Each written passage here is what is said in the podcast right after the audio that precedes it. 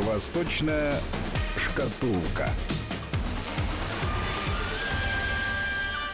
С удовольствием представляю вам автора ведущего этой программы Алексея Маслова, директора Института Дальнего Востока Российской Академии Наук. Алексей Александрович, здравствуйте. Здравствуйте. Давайте сразу вот быка за рога, сообщение, которое пришло совсем вот недавно.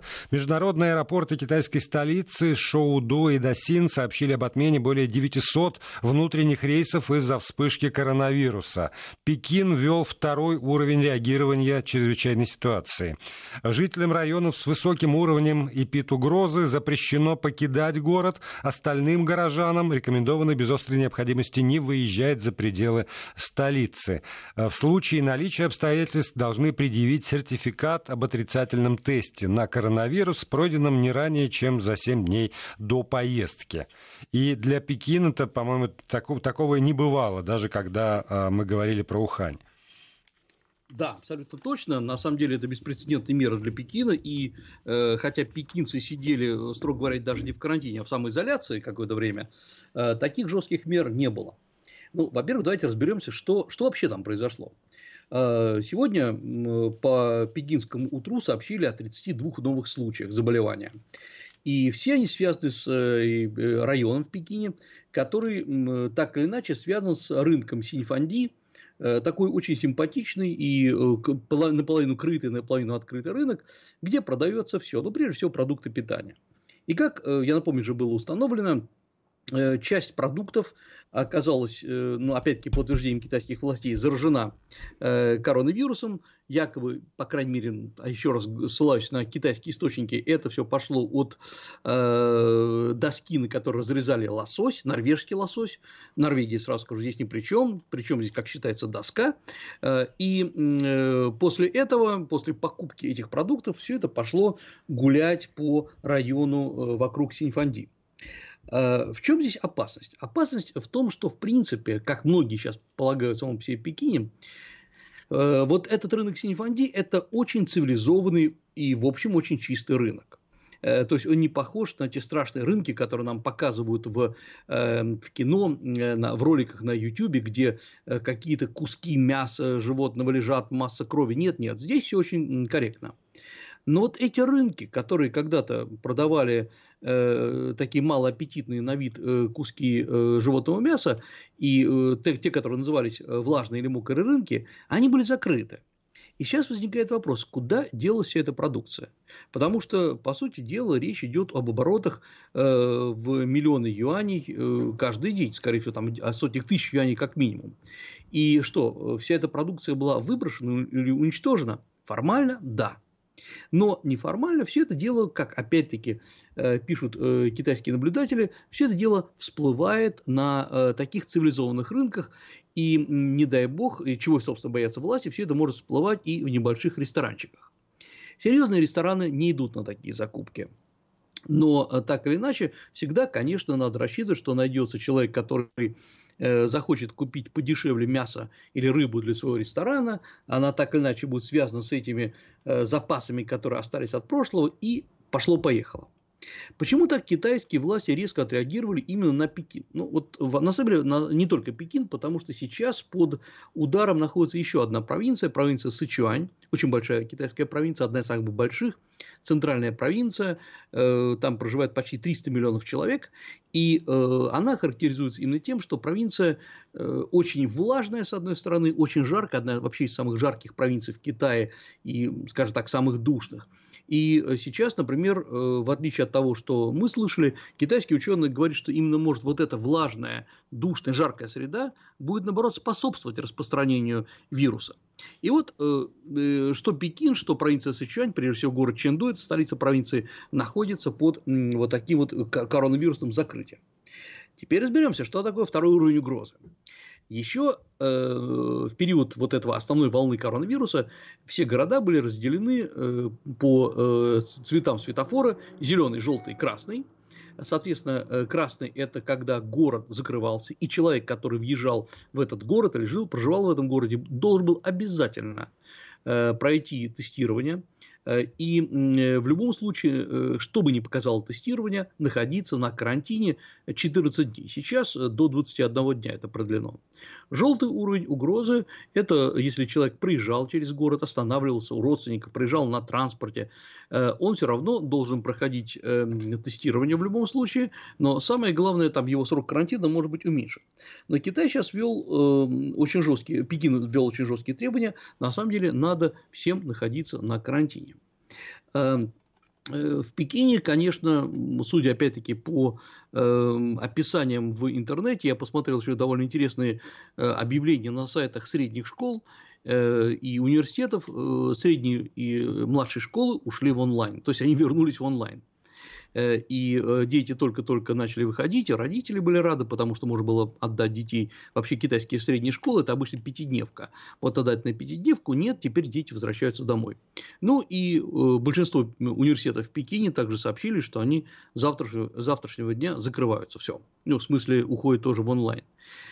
В онлайн также ушли, точнее, прекратили свою деятельность все места развлечений, закрыты парки, и любим, излюбленное место прогулок для пекинцев, ботанический сад, безумно красивый, с прудами, с самыми разными видами деревьев, с разными типами красных и цветных карпов, на которые любуются пекинцы. Там прохлада в жаркий день. Он тоже закрыт. Э, закрыли и парк э, вокруг запретного города, и закрыли знаменитый парк вокруг эм, храма неба где обычно тян, э, Тянтань, где люди обычно тоже гуляли, старики занимались тайдичами, все это закрыто. В общем, э, действительно, очень важно, что Китай так резко отреагировал. И все говорят, может быть, дело-то на самом деле в том, что все значительно хуже. Я думаю, ну, во-первых, честно говоря, я, никто из нас не знает, что по-настоящему там происходит. И, как всегда, приходится доверять пока официальным китайским цифрам. Но есть другая история. Китай пытается не допустить реальной второй волны. То есть в данном случае лучше все закрыть и э, дождаться, что будет дальше. И кругом все китайские официальные СМИ, официальные интернет-сайты сообщают, что э, власти, муниципальные власти внимательно наблюдают за тем, что происходит то сейчас Китай пришел в наблюдение. Если вторая волна не поднимется, собственно, на что очень рассчитывает э, Китай, Пекин прежде всего, тогда э, через как минимум 7, может быть 14 дней город будет опять открываться, восстанавливаться и не остановится промышленность. Э, а вот если все-таки это все будет распространяться, да, ситуация будет крайне, крайне серьезной. Э, есть такая, такое китайское сейчас выражение ходит, что Пекин поймал вспышку, в смысле вспышку коронавируса. И э, все кивают на вот этот рынок Синьфанди, все считают, что не, а, а, жестко надо все закрывать, вообще такие рынки, э, и продавать только в аккредитованных магазинах, то есть таких обычных нерыночных магазинов. И закрыт еще один продовольственный рынок, довольно известный среди пекинцев, Тяньтао Хунлянь, такой э, э, полностью район Фэнтай, который тоже славится рынками, это Китай, э, район в Пекине, где располагается еще один очень крупный рынок, такой фермерский рынок, называется Егаджуан, где работало, если не ошибаюсь, около 6 тысяч людей, все тоже его закрыли, то есть, в общем, эти рынки опустили. И а вот скажите, пожалуйста, да. Алексей Николаевич, вот э, да. эти сообщения, которые идут сейчас потоком из Китая про то, что, скорее всего, это завозной, а, даже, может быть, из Европы, про то, что этот вирус опаснее и там интенсивнее распространяется, чем тот, который был выявлен в Ухане, из чего тоже я должен сделать вывод, что это, значит, какой-то иной немножечко, не такой, какой был там, э, ходил в Китае. Это э, для того, чтобы совершенно четко э, увести от себя обвинение в том, что э, вы там не, не поймали этот вирус, значит, не погасили, а э, сослаться на вот уже такой импортный вариант этого вируса? Ну, я думаю, что, к сожалению, все значительно сложнее.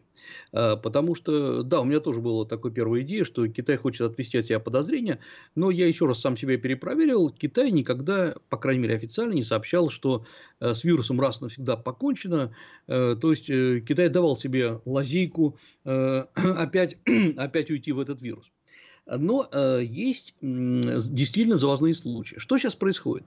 Очень много китайцев, которые в известной степени отсиживались э, от китайского вируса, Э, в других странах начали возвращаться в Китай.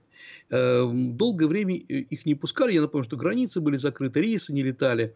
Многие пытались добраться через там, 2-3 пересадки и не удавалось. И вот если мы сейчас посмотрим внимательно, ну, по крайней мере, статистику, например, за, э, вчера, за вчерашний день, то мы видим просто 8 случаев, завозных случаев, импортных случаев, соответственно, вот в Шанхае, в Гуандуне, во внутренней Монголии и в Ляонине, в городе Ляонин. И э, если мы посмотрим, откуда они были завезены и кто их завозил, ну, во-первых, конечно, это сами китайцы, это не иностранцы. Иностранцам очень сложно сейчас вернуться в Китай, даже если у вас есть рабочая виза, у вас там какая-то компания. Эм, возвращаются китайцы, вот случай я посмотрел, есть из Бразилии, есть случаи завоза из России, с российского Дальнего Востока, э, несколько случаев из Европы, из Италии и так далее. То есть, конечно же, получается, что формально закрыться от них невозможно, и где-то вот это иголочное ушко, через которое проходят э, приезжие китайцы, они, кстати говоря, все должны так или иначе проходить через, тестирование, через э, измерение температуры, в любом случае они где-то пролезают. Причем надо сказать, что э, уровень контроля колоссальный. И, э, например, тот же самый Шанхай делает эм, в день 70 тысяч тестов по Шанхаю.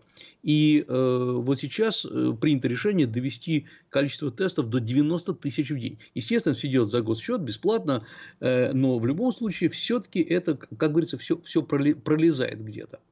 Ну и, чтобы было понятно, масштабы э, того, что предпринимает Китай, э, вот, например, тот же самый Шанхай официально сообщает, что э, за субботу-воскресенье, то есть за два дня, узнав, что идет вторая потенциально вторая волна коронавируса, в Шанхае было проинспектировано 87 рынков импортной пищи, то есть импортных продуктов питания, которые завозились. И собрали они что-то около 1200 проб то есть идет тотальный контроль за всем за этим. Ну, а теперь надо э, самих себя спросить, а почему нельзя вообще взять и ну, закрыть эти рынки по всему Китаю на, на год, предположим, чтобы ну, все, убить э, вируса в своем зародыше. А здесь есть одна особенность, которую иностранцы, может быть, не понимают, но люди, которые какое-то время просто пожили в Китае, побывали в Китае, они увидят, что Китай, китайцы потребляют Э, продукты питания немножко по-другому, чем европейцы. Во-первых, большинство китайцев привыкли покупать продукты питания сами. Они привыкли их осматривать, ощупывать. Э, и, конечно, такой традиционный китаец скорее пойдет именно на рынок, чем в магазин, который находится рядом с его домом. Такая традиция. Во-вторых, китайцы покупают именно свежую пищу. Ну, например, не э, глубоко мороженое мясо, а охлажденное мясо.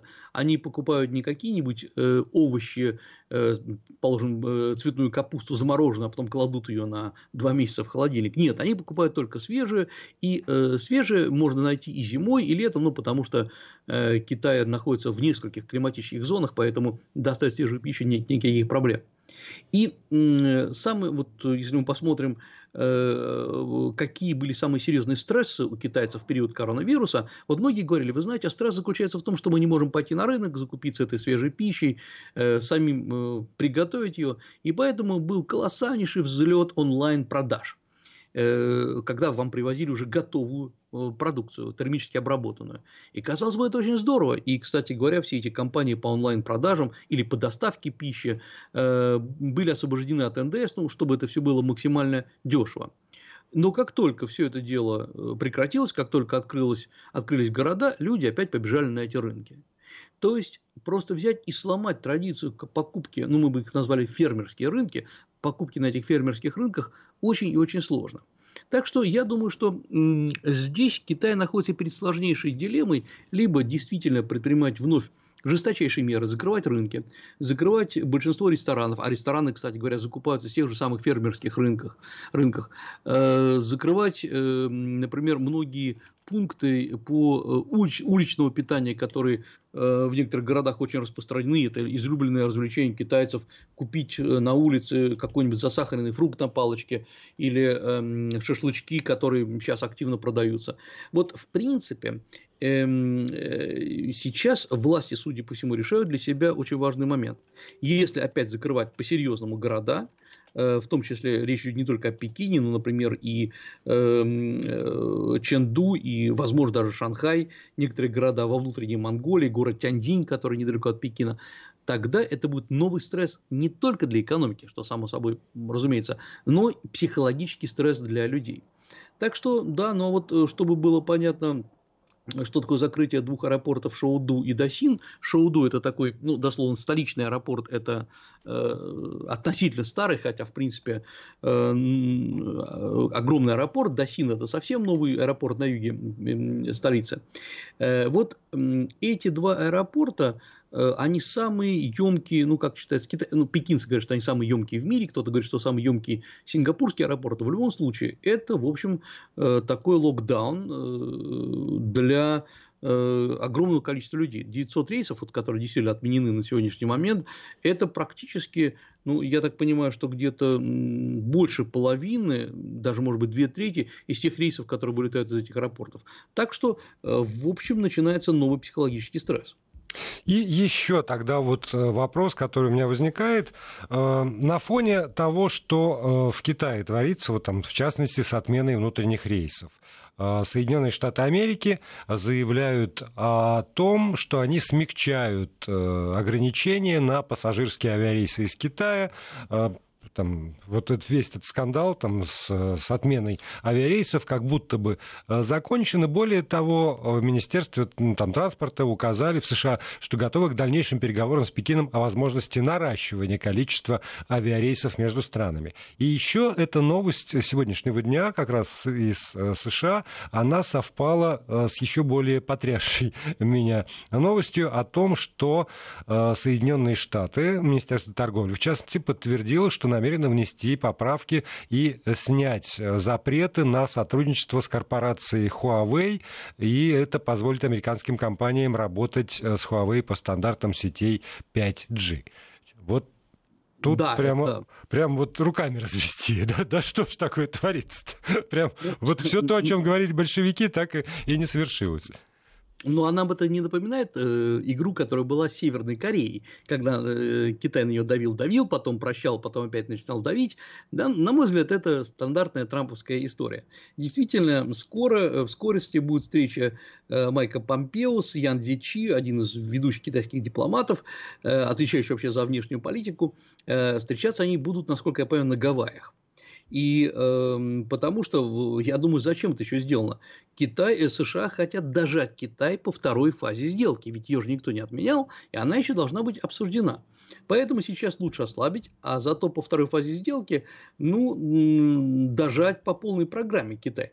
Так что я бы, честно говоря, не очаровывался этими вещами. К тому же, э, все-таки э, США видят, что Китай готов договариваться.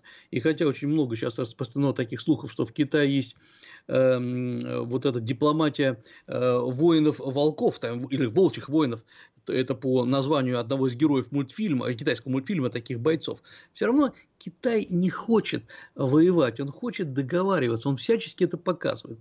Э, но еще раз говорю, я бы не очаровался бы этими вещами, потому что э, здесь есть еще, мы чуть попозже, наверное, после перерыва поговорим, еще и российский фактор. Потому что вот это дергание Китая в разные стороны во, во многом пытается выбить Китай от э, сотрудничества с Россией, которое мы сейчас, я так, насколько тоже понимаю, активно предлагаем Китаю. Да, мы, безусловно, вернемся к этому после выпуска новостей. Уже сейчас время заканчивается. Я напомню нашим слушателям, что они слушают программу «Восточная шкатулка». Алексей Маслов, директор Института Дальнего Востока Российской Академии Наук, автор ведущий этого цикла на связи. И если у вас по ходу возникают какие-то вопросы, то, как всегда, вы можете себя не ограничивать и присылать их с помощью WhatsApp и Viber на номер 8 903 170 6363. Продолжаем программу. Алексей Маслов, директор Института Дальнего Востока Российской Академии Наук, автор ведущей программы на связи со студией Вести ФМ. Алексей Александрович, мы продолжим э, эту тему э, и, там, анонсировано, и оставим Корею, э, Кореи на сладкое или сейчас как раз вклинимся с Кореями, а потом вернемся к, к российскому вопросу? Нет, я думаю, что э, Давайте продолжим, потому продолжим, что да. Да, у нас есть еще один сладкий вопрос. Я в конце э, поговорю о нем. Значит, смотрите, что получается. Вот э, действительно Трамп формально снимает э, запрет э, для американских компаний торговать с Huawei, поставлять детали, закупать у Huawei э, какие-то компоненты. Казалось бы, это все чудесно, очень здорово. Э, но я напомню, что 5 июня, то есть совсем недавно, э, тот же самый Трамп ввел по его распоряжению введено, введены санкции в отношении 33 китайских организаций. Он же пригрозил запретом на, для всех, на все пассажирские рейсы из Китая и в Китай, а также запретом на въезд некоторых китайских студентов, которые обучаются в э, США. Так что вот э, такая история. Поэтому я думаю, что здесь не все так просто. Э, это вот такое раздергивание в разные стороны. Что еще получается? Вот совсем недавно прошли сообщения, и я думаю, что э, американские коллеги их внимательно читают, что Россия и Китай крайне, вним... Э, крайне тщательно обсуждают вопросы совместных действий в условиях коронавируса и после него. Что нужно сделать? Да нужно вбить опять клин между Россией и Китаем, чтобы они не особо сближались. И поэтому Трамп э, кидает вот такую кость. Так что я думаю, это большая игра, и не надо надеяться, как я говорю, что она закончится вот полным послаблением ситуации с, э, с, с, с Китаем, и что все теперь пойдет хорошо. Нет, все пойдет плохо. Помните мои слова, и я думаю, что здесь несложно быть таким, в кавычках, аналитиком. А вот посмотрите, когда Соединенные Штаты наехали на Huawei, то и э, партнеры, как сейчас говорят по, по всему миру, от Австралии до и, там, Великобритании, э, включая Европу, как-то тоже стали пересматривать свои отношения с этой компанией. И вот как то, что касается 5G, как раз э, уже там э, альянсы, лишь бы не допустить китайские 5G на свою территорию. Вот это вот э, решение Министерства торговли, оно, может быть, как раз позволит каким-то третьим странам воспользоваться этой лазейкой и продолжить свои контакты с китайцами. Хотя бы такой эффект, пусть краткосрочный. Ну, Китай был бы рад, но ведь есть и другая история. Вот смотрите, э, целый ряд стран сейчас начинает э, прямо или косвенно уменьшать, назовем это так, свои контакты с Китаем. Причем те страны, которые очень немало э, принимали от Китая помощи. Например, Румыния, которая по-моему, в, прошлом, в прошлый раз упоминали, по сути дела разрывает сотрудничество в области строительства двух очередей атомной электростанции. Э, на территории недалеко от Бухареста. Есть и другая история. Вот, например, э, Китай неоднократно, уже не первый месяц, настаивает и продвигает создание так называемое региональное комплексное экономическое партнерство, которое должно включать э, Юго-Восточную Азию, и куда должны войти самые разные страны, от Брунея и Камбоджи, Индонезии, там Лаос, до Японии, Новой Зеландии, Южной Кореи, Вьетнам, Австралии. То есть, вот Китай хочет на этом месте сделать гигантскую абсолютно зону свободной торговли. Но даже еще до коронавируса все эти переговоры э, были буквально изъедены постоянными разногласиями. Индия просто отказалась в ноябре прошлого года участвовать. Япония тоже заявила, что будет вынуждена отказаться. И Китай-то сейчас говорит, давайте возобновим переговоры. А Китай говорит, нет, нет, нет, э, не надо, потому что э, вот опять-таки на прошлой неделе несколько западных, ну, скажем, антикитайских стран сформировали, по сути дела, международную коалицию, как они называются, называют межпарламентский альянс по Китаю. Как бы это мягко ни звучало, в реальности это антикитайская история. Туда входит Австралия, Канада, Германия, Япония, Норвегия, Швеция, Великобритания, США, ну и, собственно говоря, ЕС как таковой. И вот, э, то есть, э, Китаю сейчас самое главное не допустить формирования альянса против себя. И что мы видим? С одной стороны, Китай сбивает свою группировку, коалицию, кстати говоря, со своими техническими стандартами, которые Китай будет продвигать. Европа сбивает свою группировку. Ну и мы видим, что вот они э, начинают новый раунд э, торговли между собой. Так что я думаю, что главная задача сейчас для э, противников Китая это не столько, ну я говорю не про США, а именно про группировку, не задавить Китай, не сбить его с его экономического развития, а опутать Китай постоянными проблемами чтобы не дать ему выработать какую-то свою позицию. И я еще хочу вот упомянуть на этом фоне еще одно очень важное, на мой, на мой взгляд, событие, которое произошло буквально сегодня, и, на мой взгляд, очень страшное событие, которое как-то, по-моему, мы не успели даже еще озвучить, Корею мы оставим на потом. Индия. Это Э, Индия, да, абсолютно точно. Индия. Вот, да, у меня тоже заготовка была, потому что вот эти вот то ли трое, то ли двадцать погибших военных на границе, это не просто так. Ну, во-первых, да, действительно, индийская э, армия подтвердила, что 20 ее военнослужащих были убиты в столкновении с китайскими э, военнослужащими на общем отрезке границы. Э, значит, действительно пошли тут же разные слухи, что на самом деле не 20, а меньше, но есть официальное заявление индийской страны. Будем на нем и базироваться. Сколько э, китайцев погибло, мы не знаем, погибли вообще, мы не знаем. Э, Китай утверждает, что несколько дней подряд шли некие провокации с индийской стороны, и в конце концов был открыт огонь. Во-первых, я напомню, что это вообще-то столкновение, столкновение впервые, серьезное такое, за 40 лет. То есть это э, с момента создания нового Китая – Э, вот впервые э, человеческие жертвы при столкновении. Это очень плохо. Во-вторых, это э, столкновение между двумя ядерными державами. Это еще хуже. В-третьих, по сути дела, Индия и Китай за последние несколько месяцев очень активно развивали сотрудничество. И Китай э, уменьшил заметно налоговые пошлины для индийских товаров, прежде всего медицинского, медицинского оборудования, э, пищевых товаров, продуктов из Индии. И вот на тебе такая история. Э, индийско-китайская граница одна из самых э, протяженных. Она почти 3500 километров. И есть так называемая между ними линия фактического контроля. Китай считает, что это и есть границы. Индийская сторона считает, что есть часть территорий, отторгнутых Китаем, и не признает это как границы, но именно как линия э, вот этого фактического контроля. И где произошло это столкновение?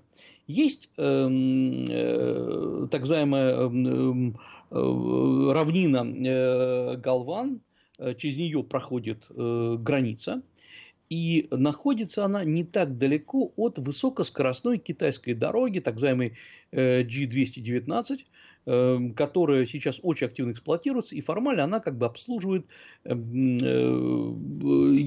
китайский Тибет. Но она считается стратегической дорогой. Китай очень тщательно охраняет, потому что это важная транспортная магистраль. Там же, на территории, там же недалеко, есть э, сейчас построены новые э, места для отдыха, например, там горячие источники, э, там же есть и построены дамбы, то есть Китай очень жестко охраняет этот участок границы. Почему это произошло? Вот это главный момент, потому что, на мой взгляд, здесь формальных объяснений не дала ни та, ни другая сторона. Собственно, что Индия провоцировала Китай, ради чего? Э, что она добивалась? Э, я думаю, здесь все значительно глубже, потому что это недалеко от территории Тибета. Ну, точнее, это территория Тибета. И э, учитывая, что в Китае идут постоянные выступления э, в Гонконге, на территории Синьцзяна опять неспокойно, и США критикуют Китай за синьцзянскую историю. А тут еще сейчас прибавится и вооруженный конфликт э, на Тибете. И я не исключаю, что все это будет потом э, привязано к истории о том, что э, Тибет есть территория, которая была отторгнута Китаем, что опять-таки возникнет вопрос о независимости Тибета, возникнут сейчас вопросы о э, спорных участках индийско-китайской границы, а их полным-полно. Э, так что, э, мне кажется, это очень нехорошая история. Если она не будет иметь продолжения, ну, будем считать, что действительно случайность. Хотя, когда убивают, неважно, там, э, по одной версии одного офицера, двух солдат, по другой версии 20 человек, это плохая история.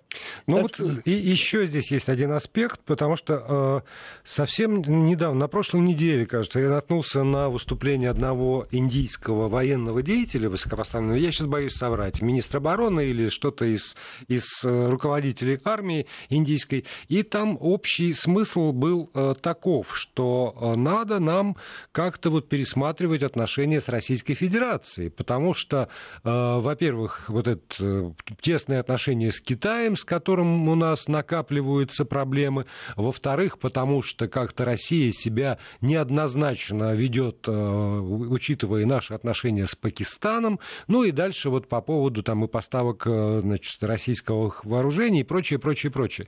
И сейчас, если действительно будет довольно сложная ситуация между Индией и Китаем, то, увы и ах, но придется Российской Федерации там как-то в этой ситуации, боюсь, что вот, э, ну, я скажу, выкручиваться, дипломаты бы сказали, наверное, как-то по-иному. Но это, правда, очень непростая ситуация будет для отечественной дипломатии. Сейчас мы 6 секунд помолчим. Вести ФМ. Продолжаем программу. Алексей Маслов, директор Института Дальнего Востока Российской Академии Наук у нас на связи. Вот, Алексей Александрович, ваш комментарий по этому поводу, если можно. Потому что э, тут вы сказали, что и там США, Китай, российская, э, российский фактор тоже присутствует. Ну, а уж Индия и Китай здесь, по-моему, еще более явно. А, ну, во-первых, я надеюсь, и я думаю, что так и будет, что Россия не будет ввязываться ни, ни на чьей стороне в этот конфликт. Потому что встревать между Китаем и Индией не только неправильно, а, но с точки зрения России абсолютно нерационально.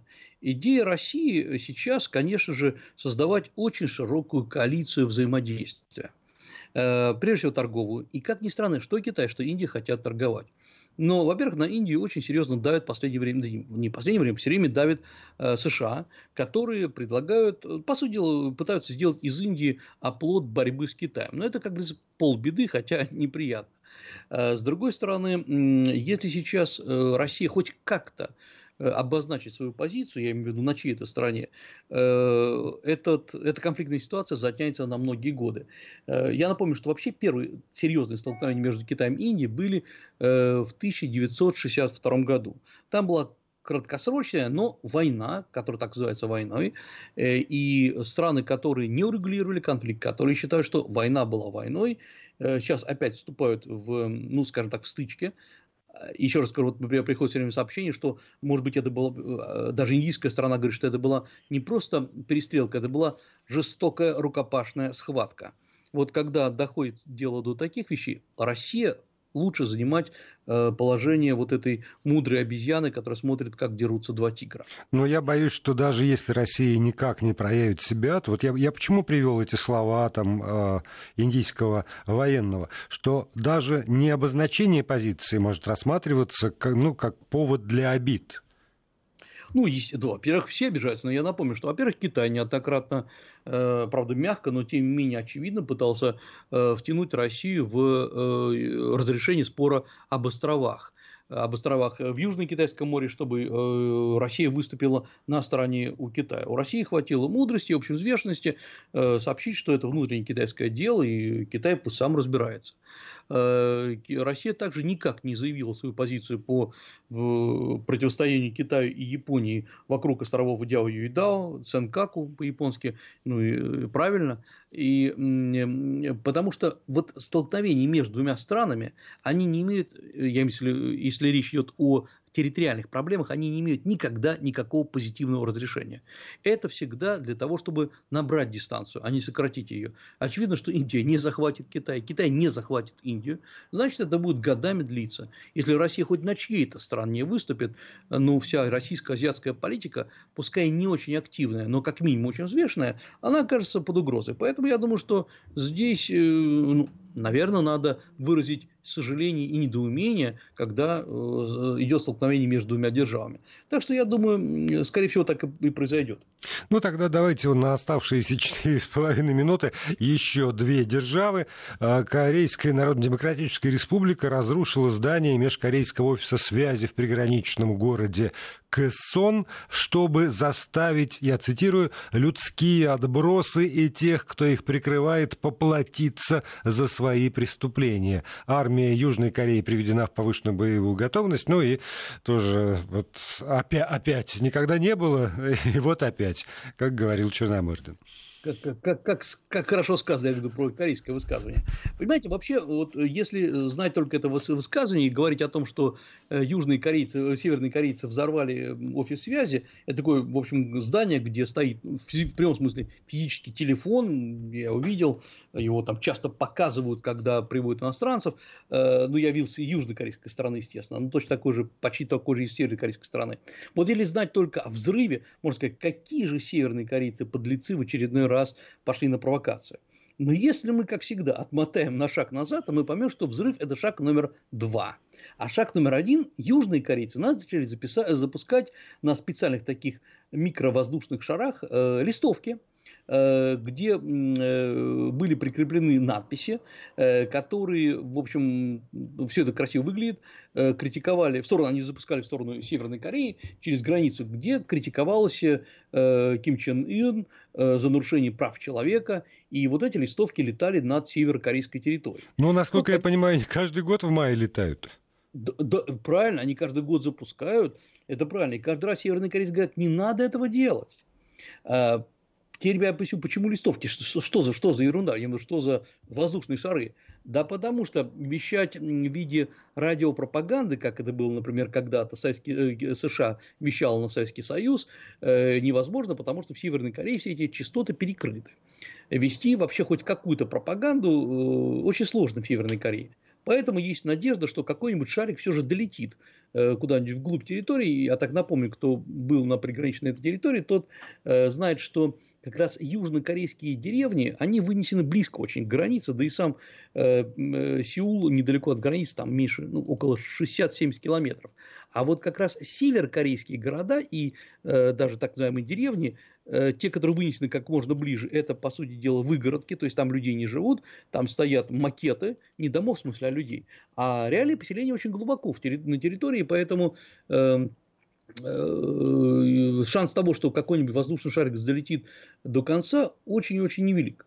Но э, вот, собственно говоря, сейчас э, Северная Корея несколько раз предупреждала Южную Корею за последние несколько дней, что не надо запускать, не надо ничего не делать. Они очень обиделись, э, северные корейцы, что Южная Корея неоднократно, э, в кавычках, убивала Ким Чен Ына, вот помните, когда он пропал, угу. э, да, вот э, все говорит, что вот-вот он умер, нет, нет, он не умер, он тяжело заболел, он не двигается, он превратился в овощ, это все шло с территории Южной Кореи. То есть э, говорить о том, что, ну, конечно, северные корейцы, как я уже много раз говорил, они не симпатичные ребята, э, на первый взгляд, но их не симпатичными делает еще и южнокорейская пропаганда, которая хочет показать, что э, там живут какие-то сумасшедшие люди, которые взрывают пункты связи. Казалось бы, что здесь, в чем пункт связи виноват? Ну, потому что вот э, Северная Корея по-другому не может выразить свое возмущение. Э, это вот это тонкая, э, тонкая азиатская политика, в которой надо э, разбираться и всегда отматывать на шаг назад, чтобы понимать, что случилось до того, как произошло само событие. Мы все время с вами о политике, о политике разговариваем. Э, последняя новость, которая меня э, сильно удивила, это то, что на территории Южной Кореи обнаружили крокодила, который ходил на задних лапах, правда, 110 миллионов лет назад, но, тем не менее, это хоть как-то взбодрило вот эту вот политическую повестку, вот это все политики, политики, конфликты, конфликты. Но, к сожалению, на обсуждение этой радостной вести у нас с вами, Алексей Александрович, уже времени не осталось. Я благодарю Алексея Маслова, директора Института Дальнего Востока РАН.